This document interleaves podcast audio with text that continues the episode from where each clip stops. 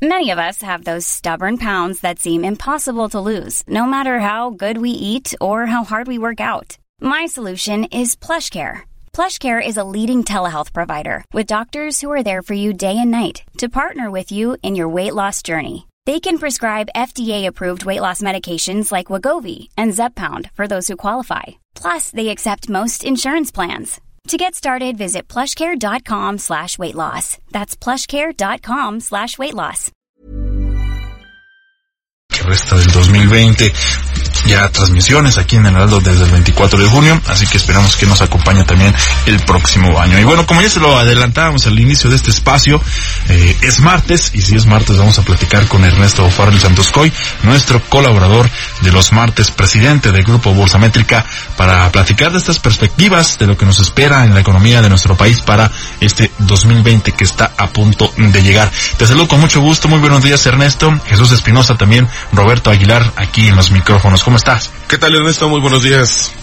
Jesús Roberto, ¿qué tal? Muy buenos días. Buenos días a todos. Oye, eh, pues estamos en una situación interesante este este año 2020 eh, para muchos cabalístico, pero la pregunta, eh, mi estimado Ernesto, es si esta inversión, eh, mayor inversión en infraestructura, eh, las menores tasas del Banco de México que se espera que siga disminuyendo, ya podrían inyectarle algo de dinamismo a esta economía que por lo menos en los datos que tenemos hasta el momento, pues ha crecido nada en este, en estos primeros nueve meses del año, Ernesto. Así es. Eh, no, no todo en la vida es eh, solo de color blanco o solo de color negro, ¿no? Sí. Entonces, tratando de poner las cosas en una balanza, en, en Busamérica tratamos de destacar cinco aspectos positivos para la economía mexicana para este año y cinco aspectos negativos. No, no todos son totalmente internos, hay, hay cosas que tienen que ver con el entorno externo, ¿no? Claro. Eh, si quieren ponemos, a- empezamos con el lado de, de los riesgos, el, el lado negativo. Por supuesto, Ernesto. La desaceleración de la economía de Estados Unidos es, es un escenario probable para el 2020. Nosotros vemos hacia finales del año eh, un escenario muy probable en el que Estados Unidos pudiera irse a una desaceleración fuerte o incluso a una recesión. Pero esto a su vez pues tiene aparejado el hecho de que pues eh, las tasas de interés en Estados Unidos han estado bajando, podrían seguir bajando en el futuro. Pero bueno, vamos al, al segundo riesgo. La reducción de las calificaciones tanto de Pemex como de la deuda soberana Ok. eh, tanto las calificadoras Standard Poor's como Moody's nos tienen en perspectiva negativa, eh, y lo cual hace probable que ante un estancamiento económico, una contracción económica, pues se caiga la recaudación fiscal y terminen bajándonos la calificación. Sin embargo, no prevemos que nos vayan a quitar a la deuda soberana el grado de inversión. Muy bien. Bueno, esto, esto tenía consecuencias de presiones en las tasas de interés en pesos y en el tipo de cambio. Tercero, la contracción de la inversión que hemos visto este año es probable que se mantenga el año entrante. Eh, y en la inversión, sobre todo la inversión privada, pues es el principal motor de cualquier economía. Y entonces estamos arrancando con una, una economía muy, muy estancada o en, o en ligera contracción y pues las economías son como cruceros, es muy difícil cambiar la velocidad o cambiar la dirección de la noche a la mañana y eh, esto en sí eh, pues hace que, que la expectativa de crecimiento para este y el siguiente año sean pues muy muy muy bajas ¿no? o, o incluso negativas ahorita vamos ya a la, a la precisión de los números más adelante Sí, Ernesto. Cuarto, la, la inseguridad creciente es Sí. En todas las encuestas el principal obstáculo para los negocios y pues los indicadores nos están diciendo que eh, pues esta ola de inseguridad es creciente y además cada vez abarcando más regiones. Eh, bueno, es un freno a la actividad económica. Claro. Quinto, la debilidad del Estado de Derecho. Pues para que haya inversión, pues se necesitan reglas claras y un respeto absoluto del Estado de Derecho, cosa que no se está viendo en, en estos años, ¿no? sobre todo en estos tiempos, y pues incide en, en pegarle más a la confianza. ¿no? Claro. Ahora, pues serían los aspectos positivos que vemos. Bueno, pues hasta ahora ha habido una disciplina fiscal por parte de este nuevo gobierno y es, y es a su vez parte de la explicación de por qué hay estabilidad en el mercado financiero a pesar de, un gobierno populista. Eh, el día de ayer se presentó todavía el informe de finanzas públicas más reciente y pues están presentando un superávit fiscal de 1.2% del PIB por arriba de lo que se estaba planteando para este año en los primeros meses, ¿no? Los diez primeros meses. entonces, mientras eh, tengamos esa disciplina fiscal, bueno, pues es un gobierno que no se está endeudando, eh, pues es un aspecto positivo. Segundo, las remesas familiares que están creciendo de una forma eh, pues muy importante, de más de 10% anual, más de dos dígitos. Estamos hablando de que al año entran al país 33 mil millones de dólares que de una u otra forma pues fortalecen al mercado interno. Y que de hecho hoy es la principal fuente de divisas. Exactamente, la principal fuente de divisas para México, por mucho ya las remesas, Ernesto. Sí, sí, es, es, es este, es un flujo impresionante. Así es. Y luego el tercero, eh, la, tercera oportunidad, el tercer eh, aspecto positivo que, veía, que ves en la economía, Mr. Ernesto. Sí, eh, una política salarial muy agresiva, ¿no? Se, se acaba de incrementar el salario mínimo 20% para el 2020. Sí. Después de un crecimiento del 16% este año, este año que termina.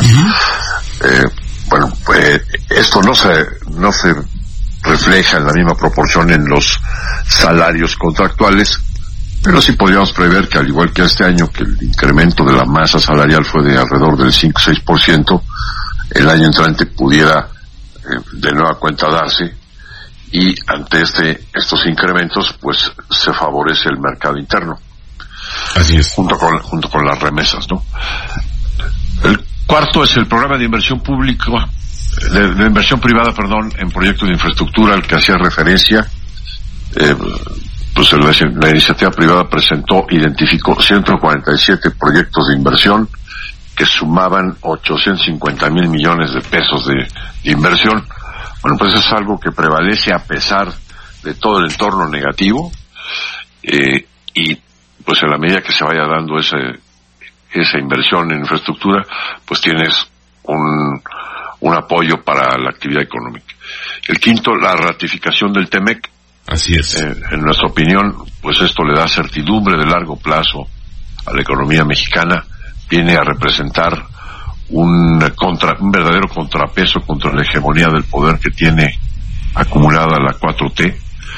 Eh, nos parece que esto a su vez va a traer inversiones de largo plazo en el largo plazo a nuestro país. Oye, Ernesto, en este tema del, de justamente de la renovación del acuerdo comercial, ¿ustedes calculan o tienen algún estimado de cuánto podría ser el impacto en términos de inversión? Ahora, no vamos a ver la misma que cuando se firmó el NAFTA, pero sin embargo, hoy con esta ampliación y modernización de los términos del acuerdo trilateral, pues es probable que hoy se identifiquen algunos sectores que potencialmente podrían, como ustedes eh, están anticipando, pues traer inversiones eh, nuevamente a México o reforzar las existentes, Ernesto. Así es, hay un sector que es el, que se vuelve el, el posible de mayor eh, recepción de inversión, que es el sector automotriz, dado que hay una regla en el nuevo tratado comercial de subir en forma importante la, el porcentaje de integración regional del 62 al 70%. Y es esa mayor integración pues implica inversiones en la región. Bueno, pues eh, podría podría darse, es un escenario probable que la mayor inversión para esa para obtener esa mayor integración en el sector automotriz pues se dé en el Bajío, ¿no? Ah, donde ya hay una vocación para el sector automotriz muy clara eh, y donde pues hace sentido, ¿no? Exactamente. Oye, Ernesto, en esta, en este balance que nos acabas de presentar de manera muy interesante y detallada, ¿dónde, dónde está el proceso electoral de Estados Unidos? Es decir, ¿dónde viene esta potencial reelección de, de, Donald Trump? ¿Qué, ¿Qué, pasa en ese escenario si no se llega a reelegir? Este, al final del día, creo que es un, un elemento donde, pues, ha sido un poco inconsistente, ¿no? Les primero amenazó, recordarás cuando la campaña, este, este Donald Trump dijo que iba a desarmar a, cancelar el acuerdo, el peor acuerdo comercial que tenía Estados Unidos, después se dio un poco, pero bueno, pues ahí se ha, se ha ido moviendo. ¿Dónde lo colocas tú en este escenario de riesgos y oportunidades para la economía mexicana? En el primer punto del que hablamos, el primer riesgo es la desaceleración de la economía de Estados Unidos. Y ahí viene el, el, sí, el, el, proteccionismo comercial que ha emprendido el presidente Trump contra el mundo, pues le está pegando fuertemente a la actividad industrial en ese país. ¿Por qué? Pues porque la sacó de mercado. Sí. Eh, la industria automotriz opera normalmente importando insumos que es, eh, digamos, la base de nuestra economía exportadora, es exportarle insumos precisamente a la manufactura norteamericana, ¿no?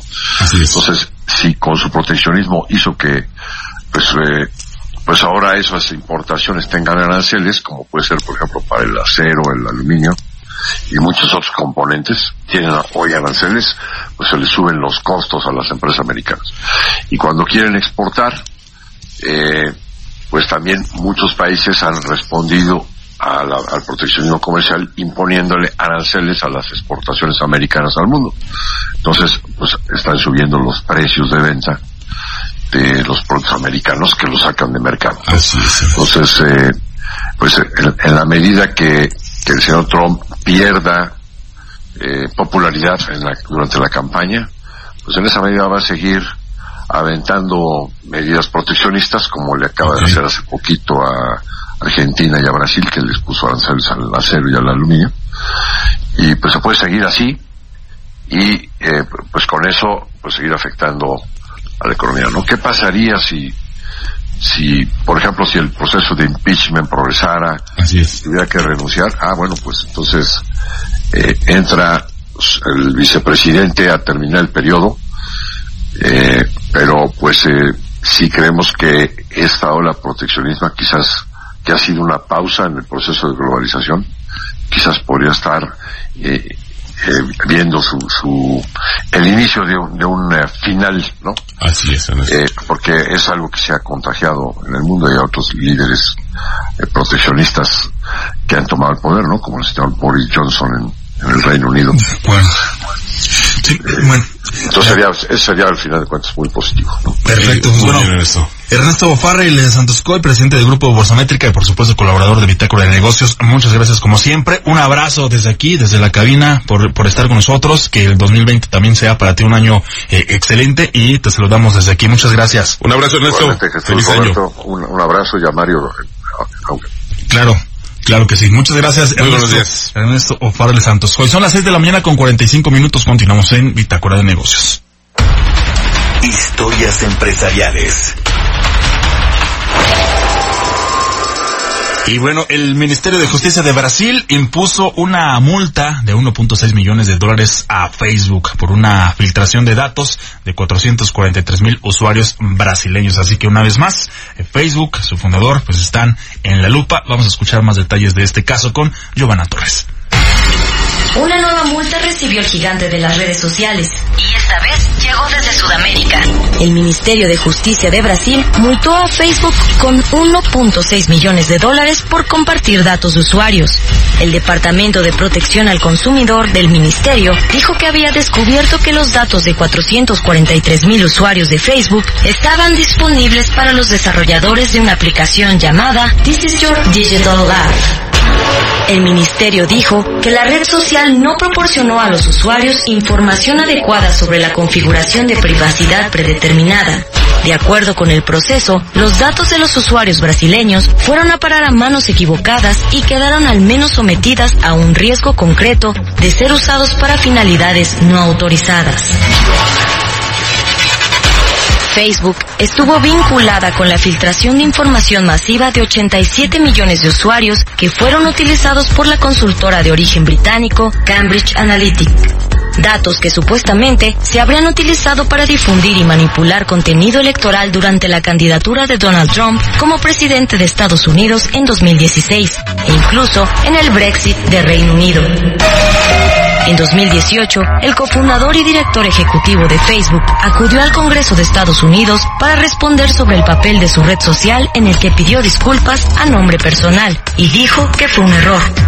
La compañía dueña de WhatsApp e Instagram tiene hasta 10 días para presentar un recurso de amparo y 30 para pagar la millonaria multa. Para Bitácora de Negocios, Giovanna Torres. Entrevista. Como se lo adelantamos también al inicio, vamos a platicar ahora en este momento con Luis Adrián Muñiz, él es subdirector de análisis económico de Vectora de Casa de Bolsa. Ya platicamos con nuestro colaborador Ernesto eh, sobre las, las perspectivas de este 2020 que está por llegar, pero ahora vamos a hacer un balance económico de este 2019 precisamente con Luis Adrián Muñiz, que lo saludamos en la línea telefónica en esta mañana. Luis Adrián, gracias por estar con nosotros esta mañana en Bitácora de Negocios. Te saludamos Jesús Espinosa y Roberto Aguilar. ¿Cómo estás? ¿Cómo estás, Luis? Hola, Jesús. ¿Cómo estás, Roberto? ¿Cómo estás? Buenos días a muy, todos. Muy buenos, días. Muchas gracias, Luis. Oye, pues eh, eh, queremos aprovechar el tema porque sabemos que tú eres eh, experto en la parte de la inflación, que es uno de los elementos que en esta en este año ha sido pues bastante positivo porque se regresó a los niveles establecidos por el Banco de México. Pero quisiera conocer tu opinión uno por el balance y los motivos de este comportamiento de la inflación y sobre todo, eh, Luis, ¿qué nos espera de cara al 2020? Porque hemos eh, hemos visto que lo largo de los meses se han venido ajustando a la baja justamente las expectativas inflacionarias de México. Sí, bueno, mira, en, en, la parte inflacionaria sucedió algo muy particular durante 2019. Como sabes, el índice general se compone por la inflación subyacente y la inflación no subyacente. Esta inflación no subyacente es la que es más volátil, la que tiene precios que no necesariamente determinan por mercado, y esta usualmente había crecido mucho en años anteriores. Bueno, durante 2019 ha registrado los crecimientos anuales más bajos en su historia. De hecho, en la última quincena eh, que tenemos datos fue negativo su crecimiento anual, lo que de alguna manera implicó la desaceleración tan importante que hemos visto en el precio general. Entonces, por un lado estamos viendo precios no subyacentes creciendo muy poquito o incluso cayendo y una inflación subyacente que está desacelerándose a un paso lento, pero bueno, al final de cuentas desacelerándose. Entonces, en mi opinión, esos dos elementos fueron los que explicaron que la inflación general esté por debajo del 3% por primera vez en muchos años. Oye, ¿y esto podría mantenerse todavía en, el, en los siguientes meses? Es decir, hablando ya de las perspectivas del 2020, Luis. Mira, existe el riesgo de que no sea así. En la medida en, que, en, en que la inflación no subyacente vuelva a crecer a los niveles en los que usualmente se encontraba creciendo, va a ser la medida en la que la inflación general vuelva a acelerarse. Y en mi opinión ese es el, el, principal temor que tiene el Banco Central respecto a la dinámica inflacionaria en 2020. Pero si continuamos viendo una inflación subyacente desacelerándose, digamos, de manera constante, y unos precios no subyacentes creciendo de manera adecuada, bueno, pues podríamos ver una inflación general eh, con un buen comportamiento. Nosotros en Vector estamos esperando de manera puntual que la inflación general al cierre de 2020 esté en 3.2%. 3.2%. Ahora, el efecto de los del aumento salarial, Luis, este 20%, porque si lo comparamos con el incremento anterior de 16, pues hay una mayor presión en términos de los costos eh, de la mano de obra, el aumento del, del salario mínimo del 20%. ¿Esto va a incidir o no en el aspecto inflacionario de este país? ¿O podría estar distorsionando esta expectativa positiva que ha venido eh, mostrando este indicador y bueno, pues como lo ves, incluso en la proyección que ustedes tienen, pues estaría incluso todavía debajo de la meta del Banco de México. Sí, mira, el efecto del, salario mínimo sobre, lo, sobre la inflación es muy complicado de identificar, ¿no? De hecho, por ejemplo, durante 2019 que vimos este incremento del 16% en el salario mínimo, pues parece que se diluyó un poquito porque hubo otros efectos a la baja. Entonces no se pudo identificar de manera clara. Durante 2020, en mi opinión, puede haber algún tipo de contaminación. Está por verte cómo se van, digamos, aquí la clave es ver cómo se van, eh, digamos, contaminando las negociaciones salariales eh, en, en, los diferentes sindicatos durante el año. En la medida en la que las negociaciones salariales comiencen a presionarse arriba del 5%, 6%, va a ser la medida en la que podamos ver algún tipo de presión sobre los precios. Ahí lo único que va a jugar a nuestro favor, digamos, en términos inflacionarios, es que la economía está débil y en ese sentido no hay presiones de demanda sobre los precios. Eso es justamente que, bueno que lo comentas, decirte si este motivo, o sea, si tener ya partiendo un poco de la, de la cuestión más eh, eh, teórica en términos del comportamiento de la inflación, tener una inflación baja no siempre es la mejor, eh, eh, no es la mejor señal, ¿o sí, Luis? No, no, no, no, para nada. De hecho, yéndonos al extremo, lo peor que le puede pasar a un banco central es tener eh, deflación, ¿no?